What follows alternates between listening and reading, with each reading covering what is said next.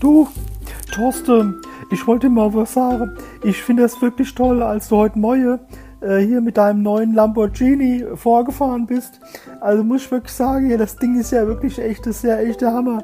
Also ich muss wirklich dir ein großes Lob geben äh, mit dem Lamborghini. Wirklich klasse, ehrlich. Das ist, ja, das ist aber wirklich lieb von dir. Jetzt bist ja auch schon so lange hier dabei, gell? Äh, Du bist ja jetzt hier 50 Jahre alt, bist schon so lange hier bei uns im Vertrieb. Ich will dir mal eins sagen hier, pass mal auf. Wenn, ich gebe dir jetzt mal einen Tipp hier. Pass auf, pass, hör, hör, mal, hör, mal, hör, mal, hör mal zu. Hier, wenn du dich richtig reinhängst hier und richtig ranklotzt und wenn du richtig Überstunden machst hier und alles so und, und dir für, für keine Arbeit zu schade bist hier, dann habe ich nächstes Jahr den zweiten Lamborghini. Ach so.